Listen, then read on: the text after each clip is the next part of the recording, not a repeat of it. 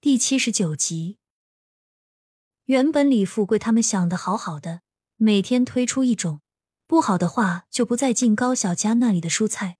来饭店的客人一般吃海鲜的多，因为都是空运，价格十分昂贵，当地蔬菜吃的很少，导致他们前几天第一名免费送，第二名半价的这个策略有些行不通。再加上前几天推出的都是家常小菜，点的人很少，几乎没有。他们只好采用送菜模式，住店一天免费提供这道菜。到第三天的时候，刚好是推出老碗鱼的时候。原先看不上那些家常小菜的人全都来了，硬是要点酸辣土豆丝和蒜蓉油麦菜。张胖子用高小家的食材一炒，立马火了，一天卖了几千份，炒得他手都疼了。可顾客一个接一个都不带停的。后来没菜了，只好用原先自己的菜。竟然被要求退钱，说不是一个味道，没办法，只好补给顾客一份老碗鱼，麻辣鲜香，鱼肉有嚼劲。顾客吃完，立马要求再来份带走。还没出门两步，香味弥漫的整个酒店大厅，一群吃货纷纷也要求来一份老碗鱼。本来他们就订的不多，一会儿功夫就没有了。没吃到的顾客堵在门口，不愿离去。一个个全都打电话投诉到李富贵那里，纷纷要求吃份老碗鱼。无奈之下，只好把明后几天要推出的菜全都做了。在高小家那里订的食材一抢而空，酒店一层楼全满了，都没有空闲下来的桌子。前台电话打到断线，忙得他们不可开交。李富贵一看时间已经五点多了，从中午到现在人就没断过，从来没出现过这种情况啊。他明白是高小家的蔬菜问题，急忙打了电话叫他来再供货。原先菜免费提供都没有人来吃，现在争着抢着来要。他们把用高小家带的蔬菜做成的美味都纷纷涨了价，一盘酸辣土豆丝要一元，鱼被定到了二元一斤，吃的人依然多的停不下来。张胖子恨不得把饭店全部弄成吃的。三楼住宿的顾客全都要求来份鱼。客房全都住满了，就是为了品尝老碗鱼，可以有一份免费的名额。要退房的也都暂时不退了。一时间，整个饭店全都在忙碌着。李富贵和苏晋阳的反应，高小佳都看在眼里。他当然知道这些会火，毕竟空间出品必是真品。咳了两声，说道：“苏老板，既然签了合同，那这边到时候供货和李哥一样，不知道有没有问题？”苏晋阳谄媚的凑到高小佳跟前，笑嘻嘻说道：“小佳，当然没问题了。我听李哥说你在富贵私房菜有分红，那我也不吝啬。绿色家园的收入我也分你百分之三。诺，这是上次的钱，还有这个月的分红，你可千万别再厚此薄彼了。以后叫我晋阳就可以了。”高小佳来不及推辞，手里就被塞了一沓子钱。他虽然没数，但是感觉跟上次李富贵给的差不多，甚至更多一些。收着吧，小佳。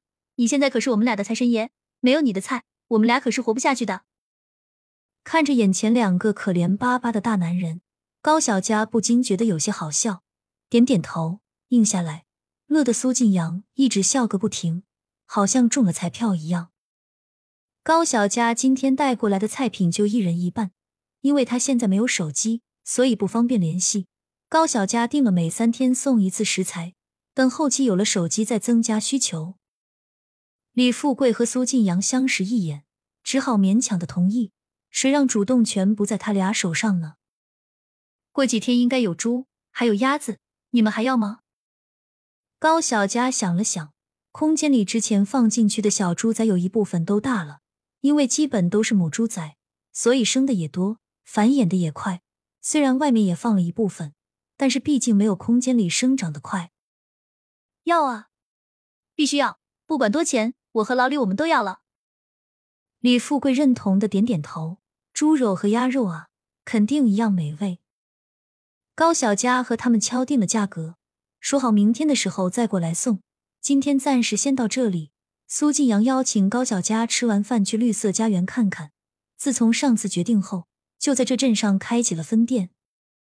高小佳陪着苏晋阳一起来到绿色家园，因为是镇上，目前还算是试营业。但一进来就瞧见里面排着长长的大队，再看下价格二元一斤，这么贵，心里感叹苏晋阳的黑心，一转手就是好几倍，鲫鱼和鲤鱼也都是翻倍的价，买的人却多不胜数。果然，这年头有钱人还是多啊。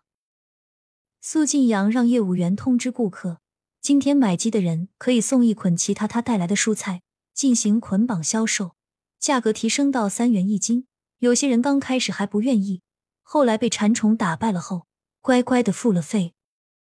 对于高小加工的货，因为没有专属的商标，苏晋阳只好全部用绿色星星的标志在价格牌上显示。同样的蔬菜。他的要贵一倍左右，黄瓜、西红柿都有业务员现切的试吃，吃过的人都果断选择了他种的菜，真的物超所值。苏晋阳通知各部门这几天注意库房存货，给每个员工都加了加班费和补贴，告诉经理有事给他打电话，就拉着高小佳一起往外面走。刚出绿色家园的门口，就见到一辆接一辆的车驶来。车上走下来一个个年轻帅气的小伙子，纷纷朝着苏晋阳走来。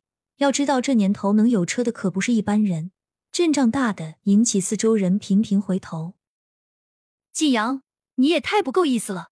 有了好东西，你居然没给我们留，分店都上货了，总店居然没有，太不够意思了！